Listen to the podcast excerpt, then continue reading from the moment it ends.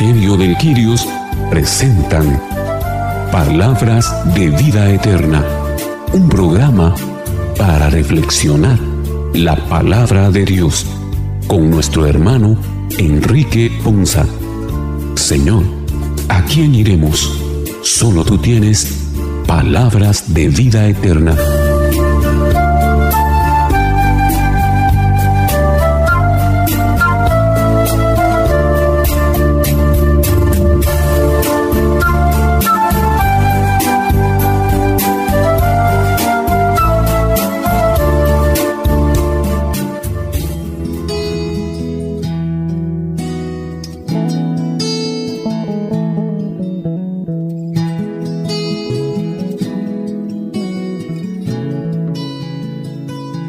Que el Señor les bendiga hermanos, qué bendición y qué alegría para nosotros llegar un día más hasta ustedes con este su programa Palabras de Vida Eterna. Un programa en el que Dios nos va a edificar, nos va a dar la sabiduría y el consejo para poder vivir nuestra vida de fe. Iniciemos dando gracias a cada uno de ustedes por el favor de su compañía o el permitirnos acompañarles a esta hora. También agradecemos a los hermanos que hoy estarán reflexionando con nosotros, así como rogamos a Dios también para que este programa sea de mucha bendición para todos y cada uno de nosotros y nuestras familias. Iniciemos invocando el nombre del Padre, del Hijo y del Espíritu Santo. Amén. Ven Espíritu Santo, llena los corazones de tus fieles y enciende en ellos el fuego de tu amor. Envía, Señor, tu Espíritu para renovar la faz de la tierra, nuestra vida de fe, nuestras familias y todo lo que es importante en nuestras vidas. Permítenos, oh Dios, que nuestros corazones estén llenos de tu presencia. Permítenos, oh Dios, que nuestros corazones sean llenos de tu guianza y siempre nos conduzcas a encontrarnos con el amado de nuestro corazón en todas las cosas que día a día vivimos y en la convivencia con nuestros hermanos. Oh Dios que llenaste los corazones de tus fieles con la luz de tu Espíritu Santo, concédenos ser llenos de tu presencia y de tu luz para que, guiados en tu presencia, vivamos con rectitud y gocemos siempre de tu consuelo. Te lo pedimos por Jesucristo nuestro Señor. Amén. En nuestros tiempos, las personas del mundo se esfuerzan por desechar a Dios y sacarlo de sus vidas. Su presencia e influencia de la vida pública y de la cultura.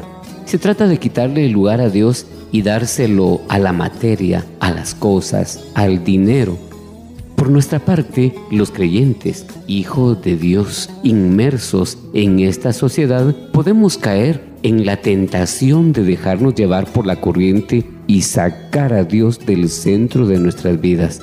Roguémosle a Dios para que podamos ser hallados fieles.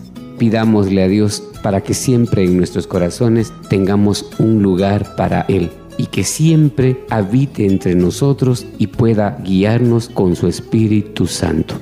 Iniciemos nuestro programa abriendo el corazón y nuestro entendimiento bajo la influencia del Espíritu Santo para que podamos entender esta palabra, para que ella se haga vida en nuestras vidas.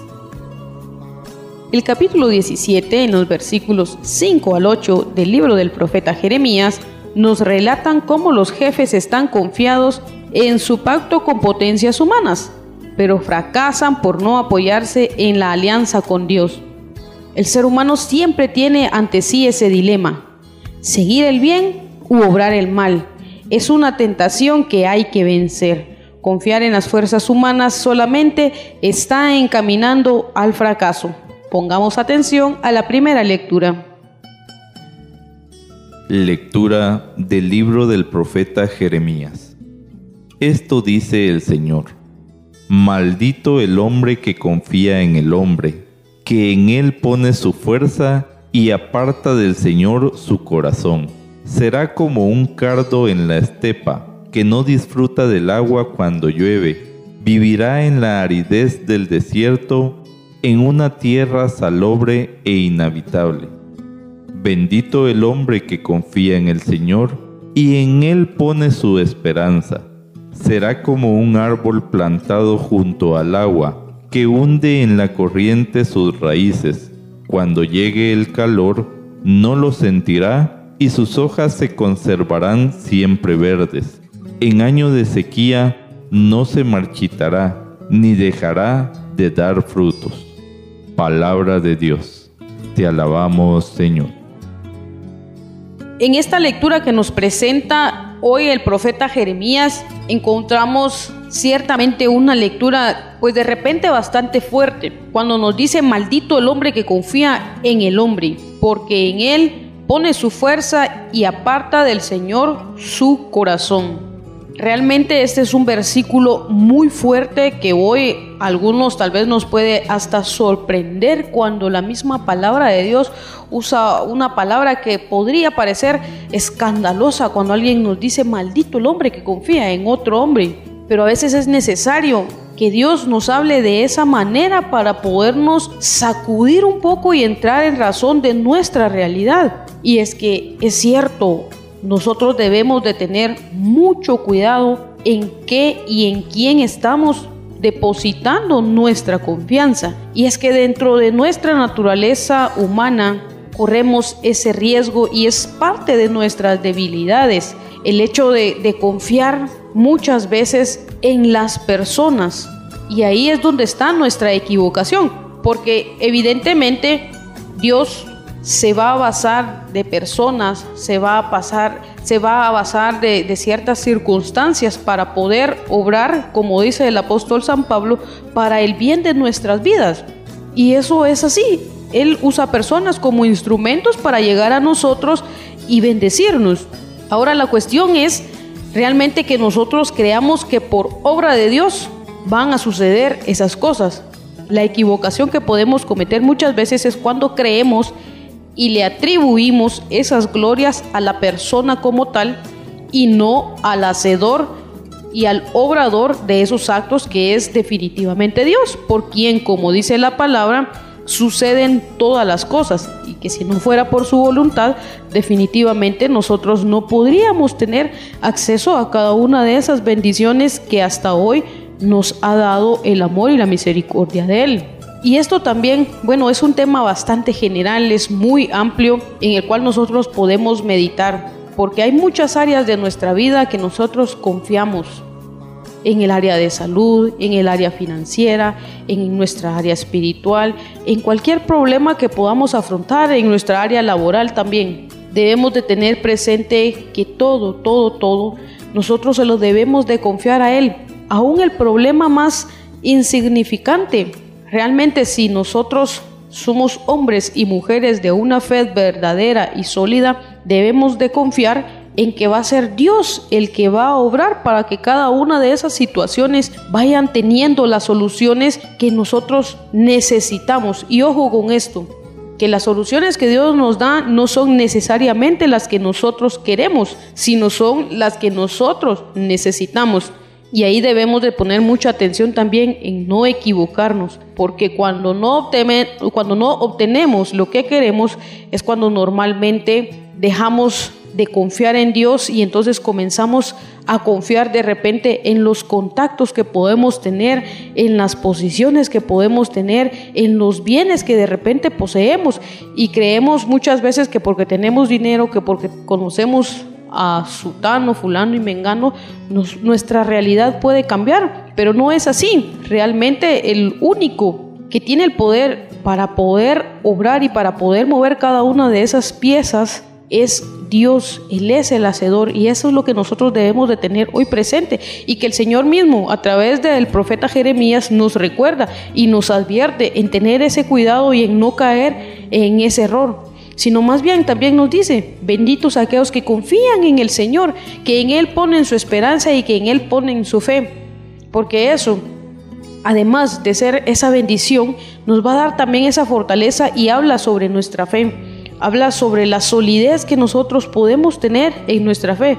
Y no importa qué tan complicado sea el momento que estemos viviendo, no importa qué tan complicado sea el problema, debemos de recordar y debemos de aferrarnos con todas nuestras fuerzas espirituales y todas nuestras fuerzas humanas de que cada una de esas situaciones van a ser solucionadas por el mover de Dios, por esa mano poderosa de Dios que se mueve en nuestra vida y que es la que permite que sucedan todas las cosas para nuestro bien. Tengamos cuidado pues, queridos hermanos, en no caer en esa equivocación, porque hoy la lectura nos habla y nos advierte y nos dice de alguna manera que tengamos cuidado, que veamos bien dónde estamos poniendo nuestros pies, dónde estamos parados hoy por hoy, en qué estamos confiando, porque es posible, es muy posible que tal vez estemos parados en, en un suelo donde nosotros creamos que es sólido y que es firme, pero no sabemos si ese suelo debajo tiene una gran caverna que en cualquier momento, con el mínimo tambaleo de nuestra vida, se puede derrumbar y podemos caer en un hoyo, podemos caer en un abismo del que va a ser muy difícil poder salir. Hoy nos hace un llamado esta lectura a reflexionar, a verificar en dónde estamos parados, cuál es el cimiento de nuestra fe.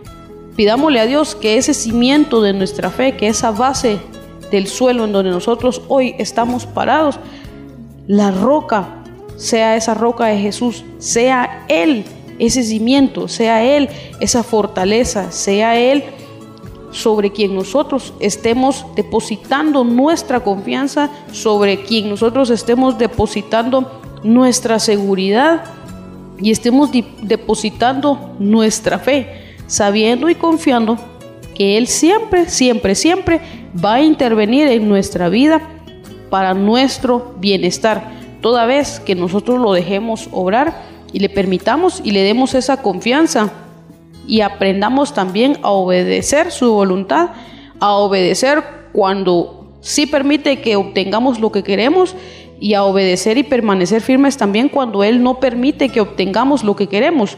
Porque al final de cuentas Él es nuestro Padre y Él sabe perfectamente qué es lo que nos conviene y qué es aquello que nos va a causar un daño lejos de hacernos un bien. Y como buen Padre siempre nos va a cuidar. Y entonces ahí es donde nosotros debemos de guardar siempre esa fe, siempre ese amor, siempre, siempre esa esperanza en Él, únicamente en Él ese es el, llamado que hoy nos da esta lectura, la reflexión a la que nos invita también y de alguna manera pues es una advertencia, nos advierte sobre los peligros, de dónde estamos enfocando nosotros nuestra esperanza, de dónde estamos depositando nuestra confianza. Pidámosle a Dios que de verdad, por medio de su Espíritu, nos dé la sabiduría y el, y el discernimiento para confiar siempre en Él para depositar siempre nuestra confianza en Él sin importar ninguna circunstancia, sin importar ninguna situación, que nuestro espíritu permanezca siempre firme, puestos nuestros ojos en Él.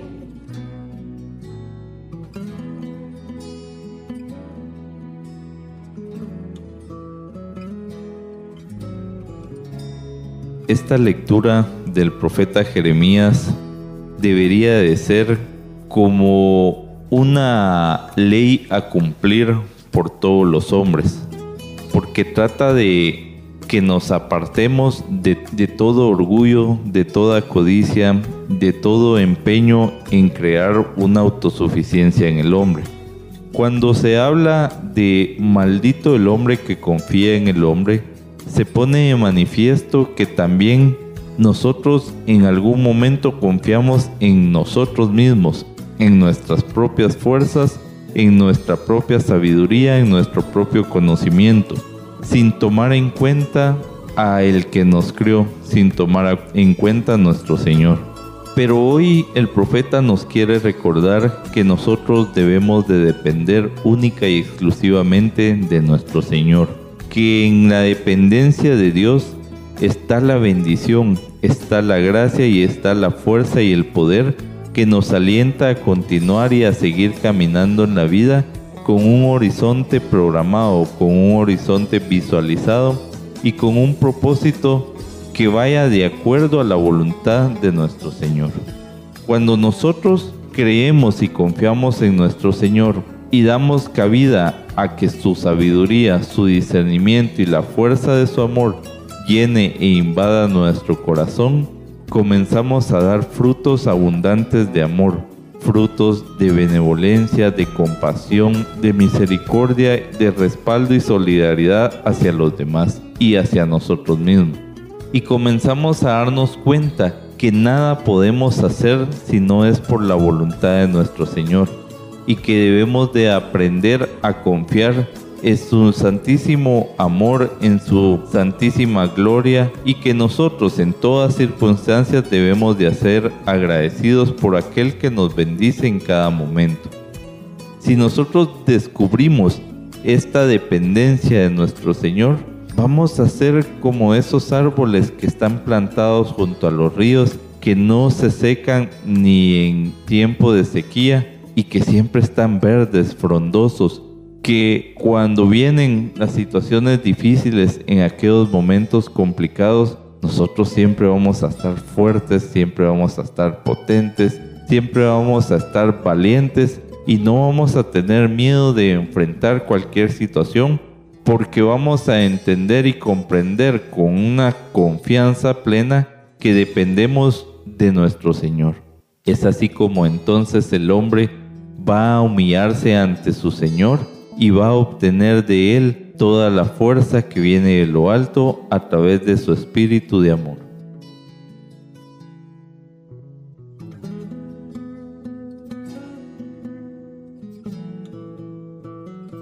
Acá en el libro de Jeremías es una enseñanza muy importante y muy maravillosa. Y esto se debe a en quién estamos poniendo nuestra confianza y que en base a esa confianza nosotros tomamos decisiones, acciones en nuestra vida. Y el Señor nos advierte y dice, maldito el hombre que confía en el hombre. ¿Por qué razón? Porque cuando tú pones tu confianza en ti o en alguna persona, la pones pensando en que Él tiene poder, en que Él tiene capacidad, en que muchas veces estás buscando un negocio o una posición para poder salir adelante, o que también estás en un proceso de búsqueda con Él. Y el Señor nos hace este reto. ¿Por qué? Porque cuando nosotros ponemos nuestra confianza, creemos, aceptamos, permitimos y cedemos. Estamos creyendo, permitiendo, cediendo y aceptando de otro hombre. Si nosotros conocemos al Señor y creemos en el Señor y estamos en el proceso de estar caminando con el Señor, entonces nuestra confianza, ¿por qué tiene que estar en los hombres o tiene que estar en uno mismo o en la capacidad que uno mismo tiene? Y por eso Él hace esa advertencia que cuando nosotros caminamos, creemos y confiamos y ponemos nuestra confianza en uno mismo o en los hombres, lo que vamos a encontrar es que nos separamos del Señor, abandonamos al Señor, eso nos lleva a nosotros no tener la confianza, la seguridad y la certeza y la credibilidad de la palabra de Dios y entonces dudamos de su palabra, de su poder, de su cumplimiento y de su amor y de su capacidad de resolver y otorgar y se nos olvida lo que dice la palabra de Dios, que para Él nada es imposible. Esta parte nos lleva y nos dice cómo nosotros vamos a estar teniendo esa pérdida espiritual, cómo nosotros vamos a encontrarnos vacíos en el momento de nuestra vida y que, ¿por qué vacíos? Porque nosotros estamos confiando en las cosas de la mundanalidad, en las cosas de la tierra y en unas cosas limitadas. Y no confiamos en el poder y la capacidad del Todopoderoso. Esto es un reto, ¿por qué? Porque cuando Él dice que nosotros nos vamos a acabar como una zarza en el desierto y no nos daremos cuenta cuando llega el bien, entonces, ¿qué ocurre en este proceso? Cuando nosotros estamos confiando en los hombres o en nuestra capacidad, o le creemos a alguien que tiene poder o que está en el gobierno o que está en una buena posición o porque tiene dinero nos dice las cosas, nosotros con tal de conseguir un objetivo y un propósito de ellos, entonces cedemos, aceptamos y permitimos muchas cosas y nos estamos dando cuenta del error que estamos cometiendo. ¿Por qué? Porque al final de la jornada tampoco tenemos las cosas. Hoy, por confiar en nosotros mismos, cómo vivimos, cómo nos sentimos, cómo nos expresamos, cómo caminamos, cómo estamos. Y eso no nos da la libertad de ser nosotros mismos, de vivir nosotros mismos en la confianza de Dios. Y entonces dice que por eso es que vamos a vivir, morar en la sequedad vamos a morar sin ver eh, la prosperidad, sin ver el funcionamiento, sin ver eh, la abundancia, sin ver eh, el desarrollo que nosotros necesitáramos tener y entonces esa sequía espiritual Y esa pérdida espiritual nos lleva a sentirnos deprimidos, nos lleva a sentirnos insatisfechos y nos lleva a desarrollar y sentir muchas veces depresiones, inaceptaciones y situaciones que no nos dan esa libertad para caminar. Pero el Señor quiere renovarnos y por eso nos dice, una cosa es mal decir de la gente y otra cosa es bien decir de la gente. Y por eso le dice, bendito el hombre que confía en el Señor y pone su confianza en Él. Será como un árbol plantado junto al agua que extiende sus raíces hacia las corrientes. No teme que llegue el calor y sus hojas están siempre verdes. En épocas de sequía no se angustia y nunca deja de dar frutos. Es una promesa. Por eso esta es la promesa del Salmo 1 también, está en el Salmo 1 y dice, Señor, cuando yo estoy contigo, yo sé lo que necesitas, sé lo que buscas, sé cómo te tengo que alimentar, sé cómo te tengo que proveer, sé los momentos de dificultad, sé los momentos que vas a atravesar, pero voy a cumplir cada una de las promesas como las he cumplido hasta ahora, de que sea el momento que sea, vas a salir victorioso, todo lo puedes en Cristo que te fortalece él te proveerá de acuerdo a las divinas gracias del Señor, no, perder, no permitirá que seas avergonzado y desprotegido. Él nunca te abandonará y siempre te sostendrá con su mano poderosa y siempre te ayudará. Cuando Él te ayuda y Él hace esa formación, ves el cambio de lo que Él da, ves la promesa que Él quiere cumplir y dice que aunque estemos en época de sequía, seguimos dando frutos y nuestras hojas están verdes. Seguimos produciendo positivo, estamos en el proceso de bendición. ¿Por qué? Porque de la savia y el alimento que tenemos es de la mano del Padre, de la voluntad del Padre, a través de Jesús y del Espíritu Santo, quienes nos van a alimentar, nos van a proveer, nos van a ayudar a salir, nos van a ayudar a, revelar, nos van a ayudar a conducir, nos van a ayudar a dirigir y entre todo este proceso vamos a ver una gran diferencia. Por eso hoy tenemos que revisar cómo está mi confianza con Dios qué significa Dios para mí, quién es Él para mí y si puedo probarlo para poder empezar a descubrir situaciones, resultados y cosas diferentes, es la oportunidad para hacerlo, vivirlo y encaminarlo.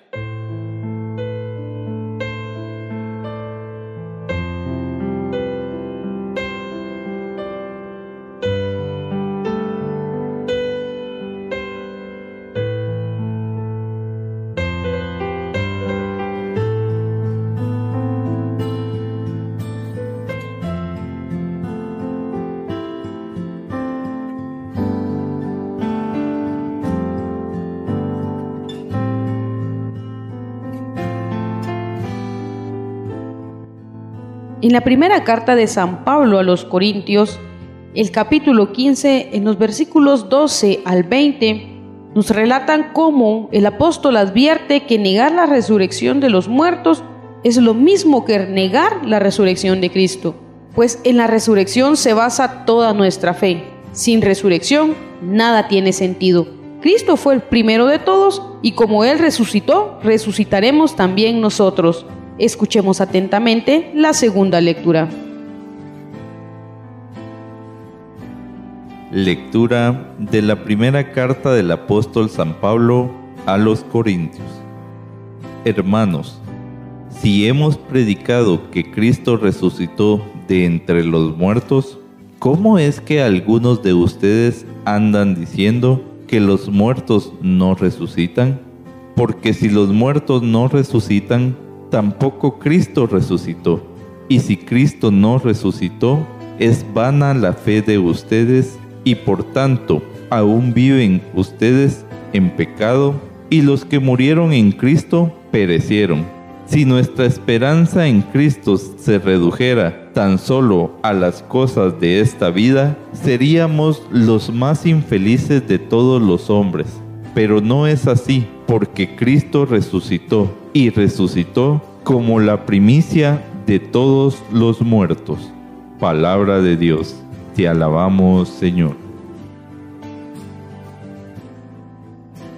La segunda lectura que hoy escuchamos del apóstol San Pablo a los Corintios, yo me quiero quedar con la parte en donde nos dice, si nuestra esperanza en Cristo se redujera tan solo a las cosas de esta vida, seríamos los más infelices de todos los hombres. A mí me impacta mucho esa parte de la lectura que hoy nos presenta la liturgia, porque es cierto, yo creo que la mayoría de nosotros tristemente hemos tenido esa experiencia en la cual hemos equivocado nuestra fe y en la que hemos descubierto que cuando nos enfocamos cuando nuestra vida la enfocamos nosotros únicamente en hacer cosas, en tener cosas, en llenarnos de cosas, la verdad es que vivimos infelices porque nuestra ambición no tiene límite. Si tenemos una moto, anhelamos tener un carro. Si tenemos un carro, anhelamos, tener un mejor carro. Si tenemos una casa, queremos tener otra casa. Y se vuelve una cadena de inconformidades, se vuelve una cadena de desagradecimientos, se vuelve, al final de cuentas, lo que hoy la palabra tan claramente nos dice, se vuelve una infelicidad en nuestra vida, porque estamos tan ocupados y tan preocupados únicamente en llenarnos de cosas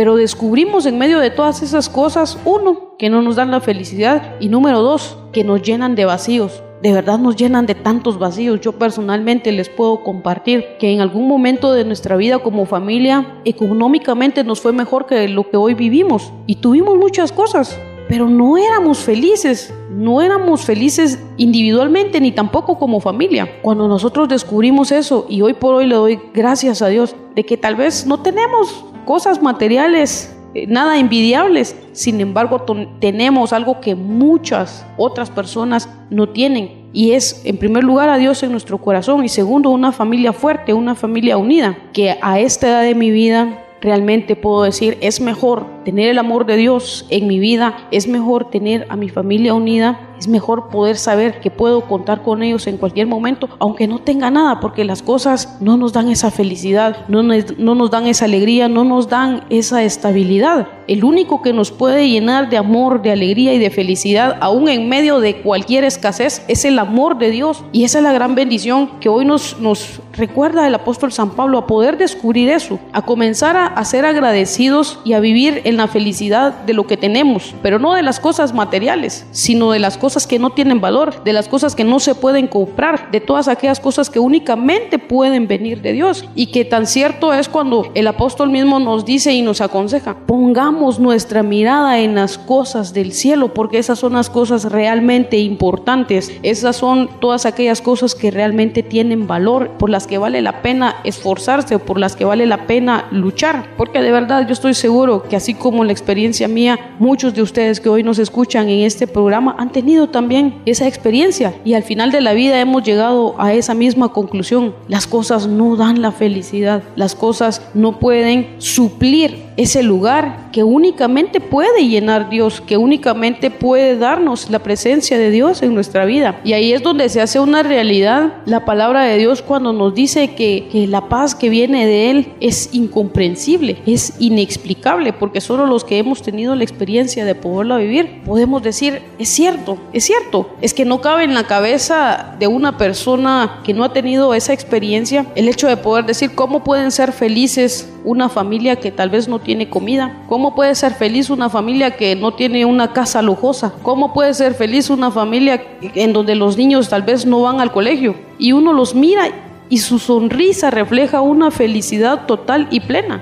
Y es que de verdad ahí es donde uno entiende y uno aprende y uno logra apreciar que la felicidad y la alegría en la vida no la dan las cosas, sino que las da Dios. Y yo creo que todos hemos visto más de alguna persona en condiciones materiales tal vez muy precarias, pero con un corazón agradecido, con un corazón que sabe compartir, porque lamentablemente nosotros cuando más tenemos, menos aprendemos a compartir, nos volvemos cada vez más envidiosos y más egoístas y nos olvidamos de nuestros hermanos que viven en escasez.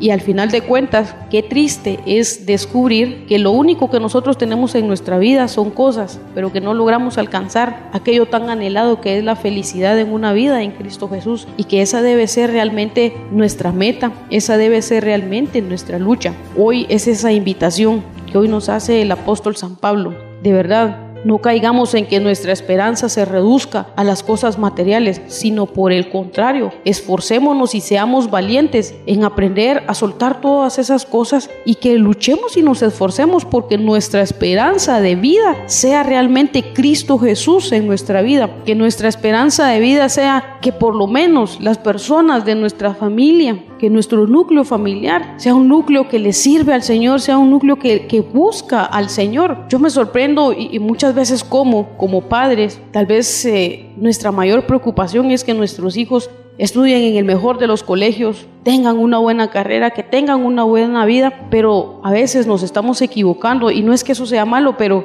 también es súper importante y más allá que la parte académica, también es súper importante que le enseñemos a nuestros hijos a ser de verdad personas que aprendan a amar al prójimo, personas que aprendan que en la vida no todo son cosas, sino más bien son valores. Esa es una parte muy fundamental también que nosotros debemos de aprender a cambiar en las generaciones, porque tal vez a nosotros mismos se nos enseñó de una manera diferente, pero hoy el Señor nos da esta luz, hoy el Señor nos da esta revelación de poder reflexionar y que es necesario hacer ciertas correcciones en nuestra vida, que les enseñemos a los más pequeños que lo que tenemos que buscar en esta vida y lo que realmente importa es que le demos ese primer lugar a Dios en nuestra vida, porque dándole ese primer lugar a Dios, buscándolo a Él como la primicia de nuestras vidas, entonces todo lo demás viene por añadidura. Y ahí es donde nosotros nos debemos de esforzar en cumplir y en hacer una realidad esa palabra del Señor. Buscar primero su reino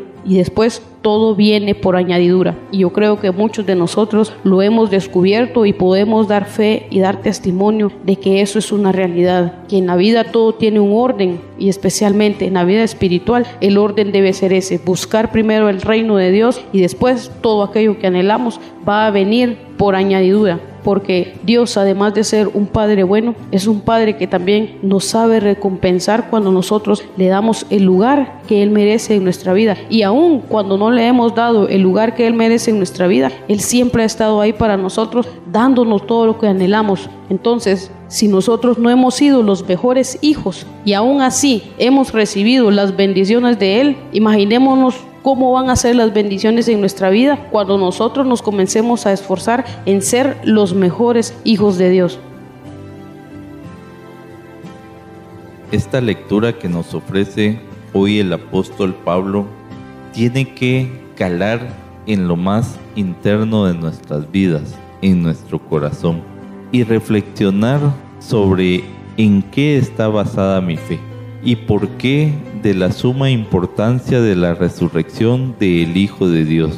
Recordemos que su muerte en cruz fue un sacrificio que no hubiera sido necesario, pero que fue necesario por el pecado cometido por el hombre, y que aún nosotros en la actualidad seguimos cometiendo esos pecados, pero lo que nos aparta de morir calcinados en el fuego del infierno es justamente lo que Cristo logró al morir y resucitar. Porque al resucitar, el Señor logró toda su gloria, logró toda su fuerza y pudo arrebatarle al demonio las llaves del infierno para podernos ofrecer el mayor regalo de amor que se nos puede ofrecer, la salvación de nuestras almas. Ese justamente es el valor de la resurrección de Cristo, que aún siendo el Hijo de Dios, Él se anonadó por nosotros y sufrió todo el dolor que pudo haber sufrido por amor a nosotros.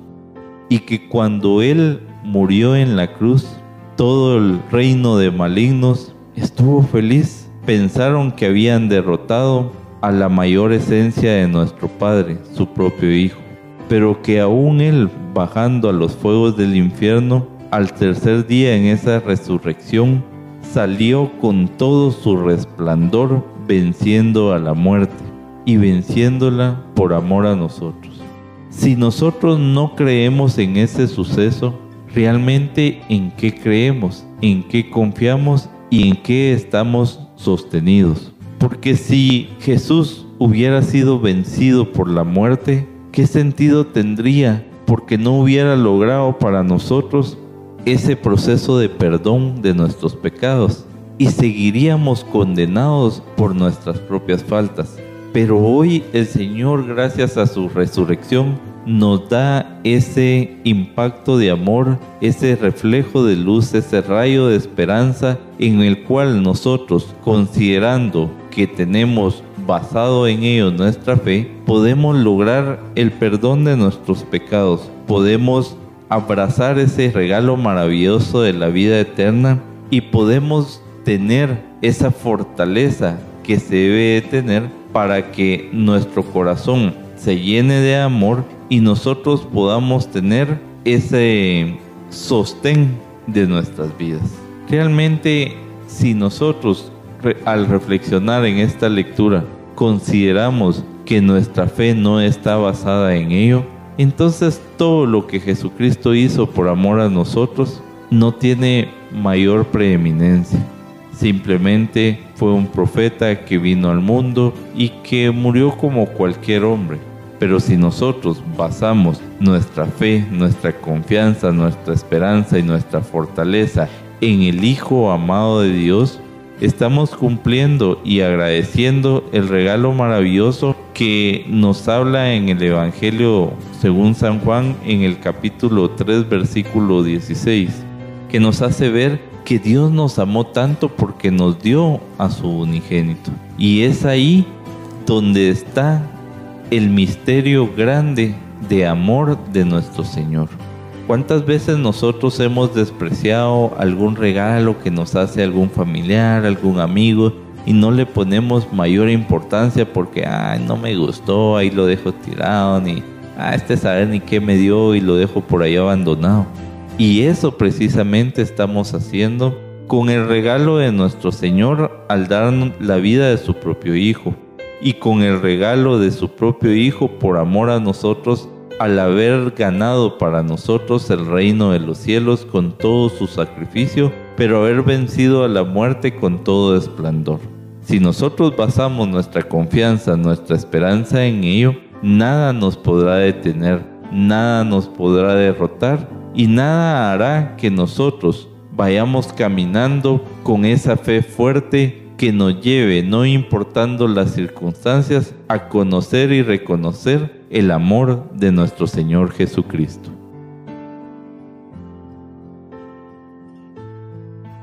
Cuando nosotros revisamos un poquito los procesos de nuestra vida, descubrimos lo poco que valoramos la resurrección de Jesús.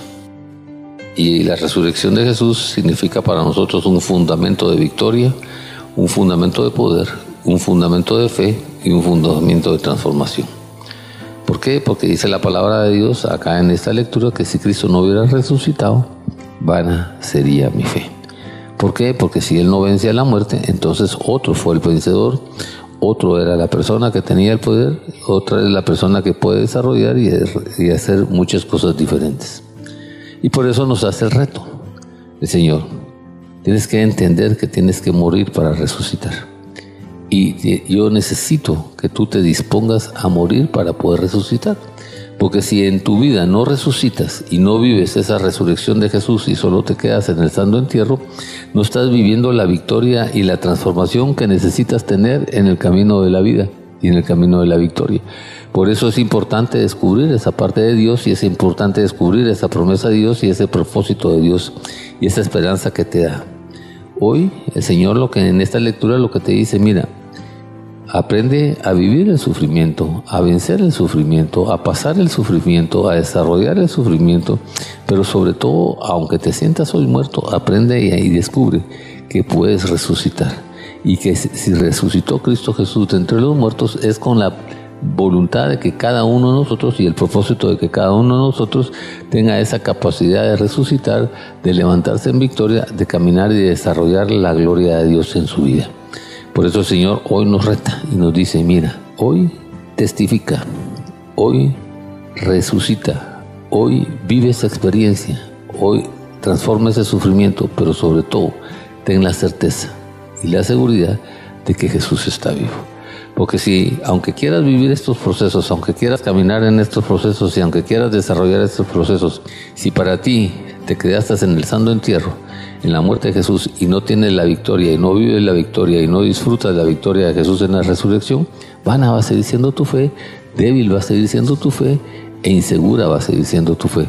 Y por eso el Señor nos llama a vivir este proceso, nos llama a vivir este caminar, nos llama a vivir este desarrollo. Cristo no ha resucitado. Cristo no ha resucitado la fe. Ustedes es ilusoria y todavía están en sus pecados. ¿Qué quiere decir esto? Que por eso nosotros solo lo pensamos, solo lo vemos, pero no lo creemos, no lo vivimos. ¿Por qué? Porque el pecado aún nos tiene arraigados. ¿Por qué? Porque las situaciones de pecado y de mundanalidad nos tienen esclavizados y no queremos tomar la decisión de salir de ese proceso, de enterrar ese proceso, de transformar ese proceso y de resucitar de ese proceso. Hoy, como dice el Señor al principio, si no resucitas, sigues muerto, estás esclavizado en tu pecado. Por eso el Señor quiere darte esa libertad. Pero la única forma de que te, tú y Él te den la libertad de la resurrección es aprendiendo a morir en el sufrimiento, en las circunstancias y en las posiciones para que vea la victoria de Dios en tu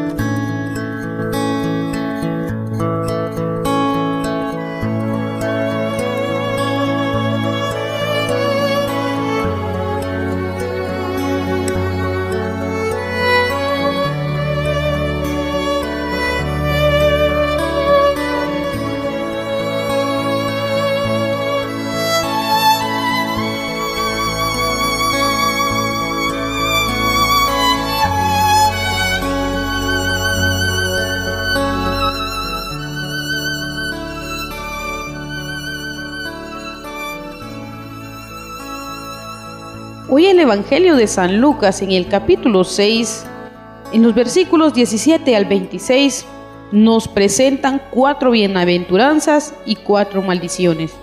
Las bienaventuranzas que Jesús proclama exponen el espíritu del reino de Dios y nuestra actitud ante las cosas del mundo nos da la medida de nuestra creencia en Dios y en su palabra. Escuchemos atentos la lectura del Santo Evangelio. Lectura del Santo Evangelio según San Lucas. Gloria a ti, Señor. En aquel tiempo, Jesús descendió del monte con sus discípulos y sus apóstoles y se detuvo en un llano. Allí se encontraba mucha gente que había venido tanto de Judea y de Jerusalén como de la costa de Tiro y de Sidón. Mirando entonces a sus discípulos, Jesús les dijo, Dichosos ustedes los pobres porque de ustedes es el reino de Dios. Dichosos ustedes los que ahora tienen hambre, porque serán saciados. Dichosos ustedes los que lloran ahora, porque al fin reirán. Dichosos serán ustedes cuando los hombres los aborrezcan y los expulsen de entre ellos, y cuando los insulten y maldigan por causa del Hijo del Hombre. Alégrense ese día y salten de gozo, porque su recompensa será grande en el cielo pues así trataron sus padres a los profetas. Pero ay de ustedes, los ricos, porque ya tienen ahora el consuelo. Ay de ustedes los que se hartan ahora, porque después tendrán hambre. Ay de ustedes los que ríen ahora, porque llorarán de pena. Ay de ustedes cuando todo el mundo los alabe, porque de ese modo trataron sus padres a los falsos profetas. Palabra del Señor. Gloria a ti, Señor Jesús. Este Evangelio que nos ofrece San Lucas nos debe hacer reflexionar. Primeramente, lo importante que es buscar a Jesús. Cuando nos comenta Lucas que Jesucristo venía bajando del monte y él se detuvo al ver cuánta gente lo había ido a buscar es justamente ese encuentro que nosotros debemos de tener con Jesucristo. Y lamentablemente aquí viene que solo cuando nosotros tenemos una necesidad buscamos a nuestro Jesucristo. Lo dejamos ahí esperando como última oportunidad, como nuestra última esperanza, como nuestro último cartucho para que nos resuelva aquella situación que nos está, nos está causando dolor. Pero Jesús y su gran misericordia y amor, pues siempre nos espera, aunque nosotros seamos el último cartucho por quemar el buscarle a Él. Yo me ponía a reflexionar en la parábola de los talentos. ¿Qué pasaba con esta persona que no supo aprovechar el único talento que le había dado el Señor y que en lugar de depositar la confianza en Él, Él le tuvo miedo y le devolvió el talento y se quedó sin nada? Su Señor en esa parábola le decía siervo malo, pero si lo vemos traducido a nuestros tiempos y pensando en la economía, en la parte financiera, cuántos pobres hay, cuántos por X o Y circunstancia, pues están en dificultades económicas. Yo me ponía a reflexionar en eso de los talentos y decía, bueno, ¿y qué pasa con estas personas que no tienen nada? Y el Señor me alumbró justamente a esta bienaventuranza, a la dicha que hay en la pobreza. Y podemos encontrar como ejemplo al pobre Lázaro también, en la Sagrada Escritura que precisamente tal vez acá en el mundo él tuvo pobreza, él tuvo abandono, soledad, dificultades para conseguir alimento y tantas situaciones pues que en algún momento creo le provocaron tristeza y dolor. Pero vemos la gloria justamente que ofrece hoy el Señor en esta bienaventuranza. Bienaventurados los pobres, porque de ellos será el reino de Dios. Cuando nosotros pensamos así, debemos de reconocer que no importa la escasez que haya de pan, no importa la escasez de dinero, no importa la escasez de recursos, en el reino de los cielos no hay escasez. Y si el Señor nos está ofreciendo que no importa la escasez que haya en el mundo, podemos obtener esa gran riqueza del reino de los cielos, nosotros nos debemos de sentir dichosos y apelar por esa gracia y esa justicia divina, que el Señor no nos abandona, que nos da la fortaleza para, a pesar de aquellos problemas financieros, a pesar que estamos hundidos en deudas, a pesar que no sabemos ni qué vamos a comer el día de mañana, el Señor, como bien lo dice en su palabra, sabe dar cosas buenas a sus hijos. Y a ese amor misericordioso es el que debemos de apelar. Y que no importa que ahora nos sintamos pobres, no importa que invada el miedo nuestros corazones, el Señor está ahí y debemos de reconocerlo aún en las tristezas que trae la pobreza. Debemos reconocer la grandeza de su amor y ese destello de luz que trae a nuestras vidas.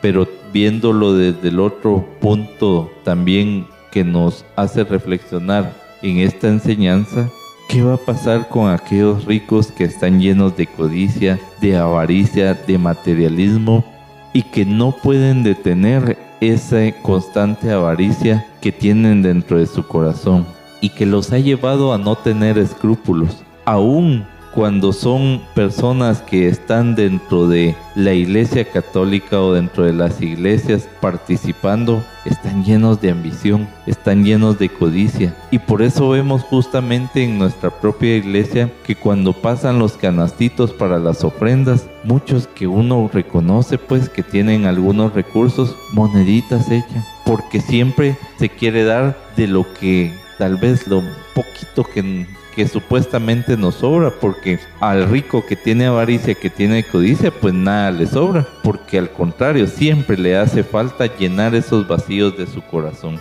Y hoy el Señor es contundente en precisamente poner de manifiesto que nosotros, y me incluyo yo, los que probablemente el Señor nos ha bendecido con recursos abundantes, tenemos que llevar a cabo una obra de amor también, porque si no, entonces no encontraremos consuelo en el reino de los cielos. Y ahí justamente es que debe de ir dirigido nuestra mentalidad, nuestro propósito, nuestra voluntad, para que podamos conseguir tener tesoros allá en el reino de los cielos, donde pasaremos una vida eterna gracias al sacrificio de nuestro Señor Jesucristo pero que también nosotros, a pesar de ese regalo que nos ha dado el Señor, debemos de esforzarnos por conseguirlo, debemos de dar un paso adelante, debemos nosotros de poner nuestro esfuerzo para lograrla y conseguirla. Pero el regalo ya está dado. Si nosotros aceptamos ese regalo, nosotros debemos de manejar nuestra autosuficiencia, debemos de manejar nuestros sentimientos, nuestros pensamientos para que todo sea un solo engranaje que dirija nuestros pasos al encuentro de Jesús. Hoy debemos de quitar de nuestro corazón toda codicia y toda avaricia y pensar con amor, con solidaridad y con compasión por el más necesitado, por aquellos que de verdad no tienen nada y que la vida los ha apaleado de tal manera que ha em-, embargado su corazón de tristeza y de dolor. Si nosotros podemos ayudar a esas personas con un granito de amor, obtendremos mucha recompensa de nuestro Señor Jesucristo y del reino de los cielos que está por venir y el cual nosotros estamos llamados a esforzarnos por ganar.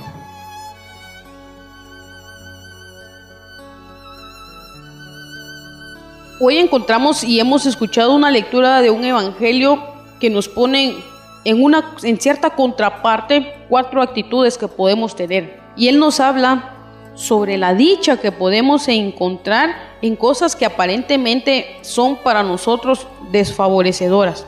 Y comienza el Evangelio diciendo, dichosos los pobres, dichosos los que tienen hambre, dichosos los que lloran y dichosos los que son aborrecidos. Y hace una reflexión, es una dicha cuando eso es por causa del Hijo del Hombre, es decir, cuando somos pobres, cuando tenemos hambre, cuando lloramos, cuando nos, nos aborrecen por seguir a Jesús. Y ahí es donde realmente encontramos algo muy, muy, muy maravilloso. Pobres, ¿cómo podemos ser pobres? Pobres no hablando en el sentido de las cosas materiales que, que poseemos. A alguien tal vez le va a sonar una expresión como la siguiente.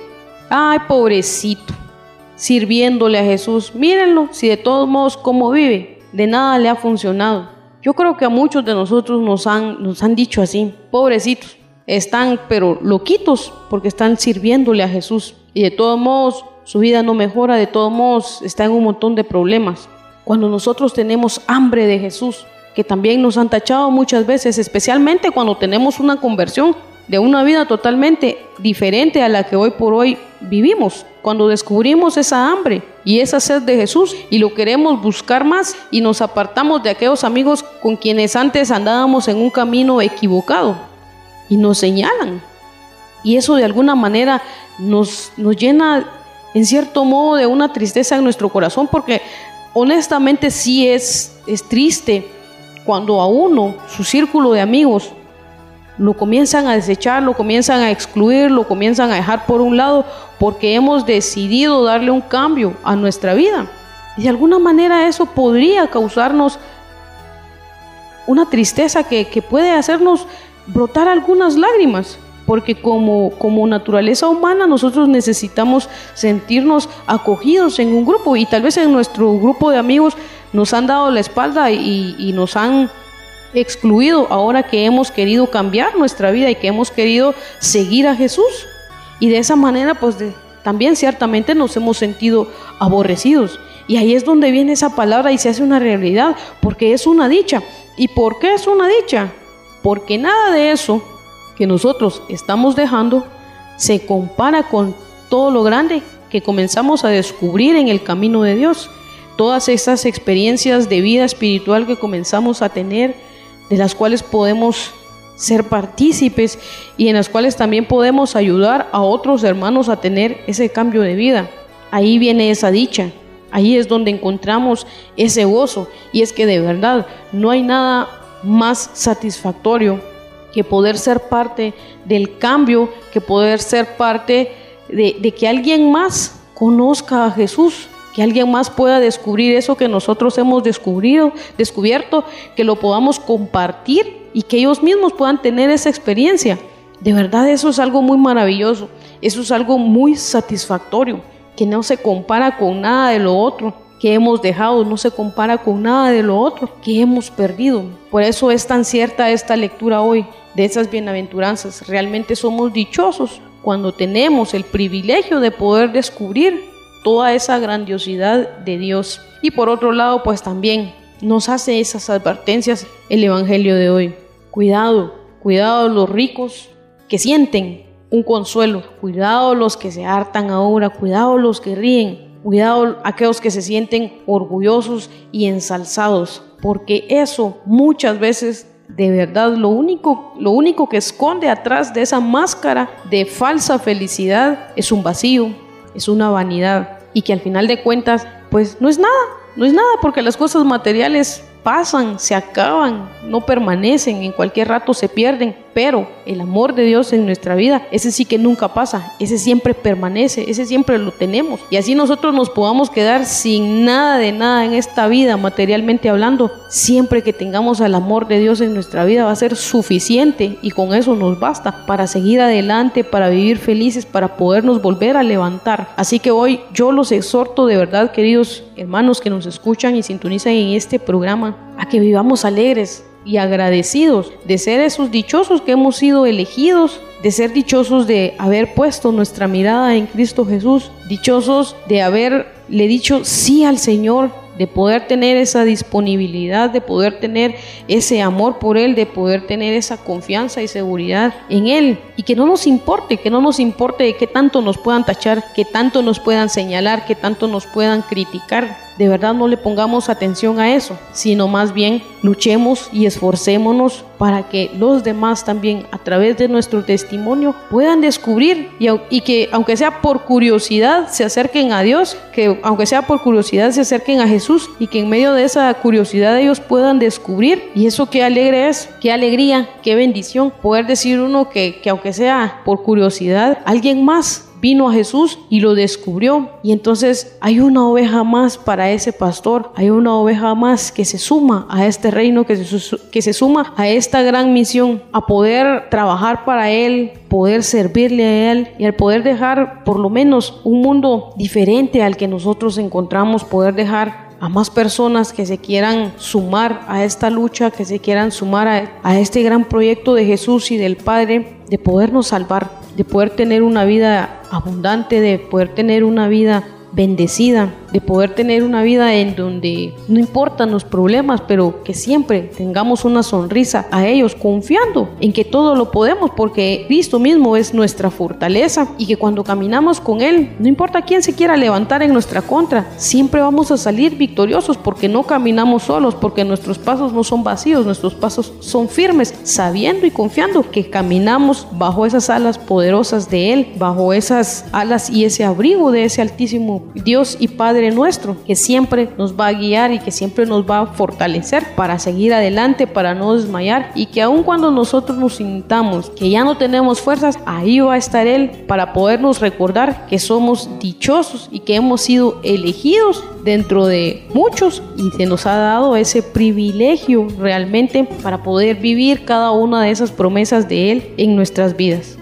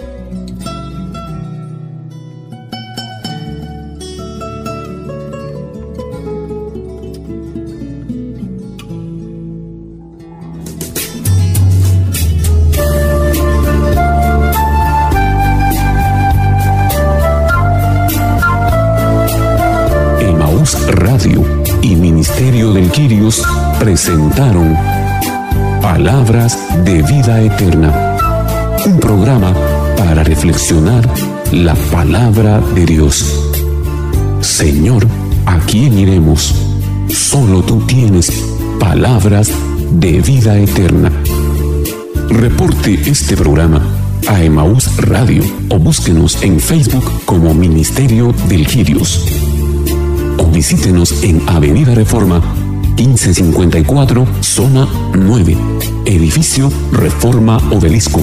Locales 8 y 9, segundo nivel. Ministerio de Quirios.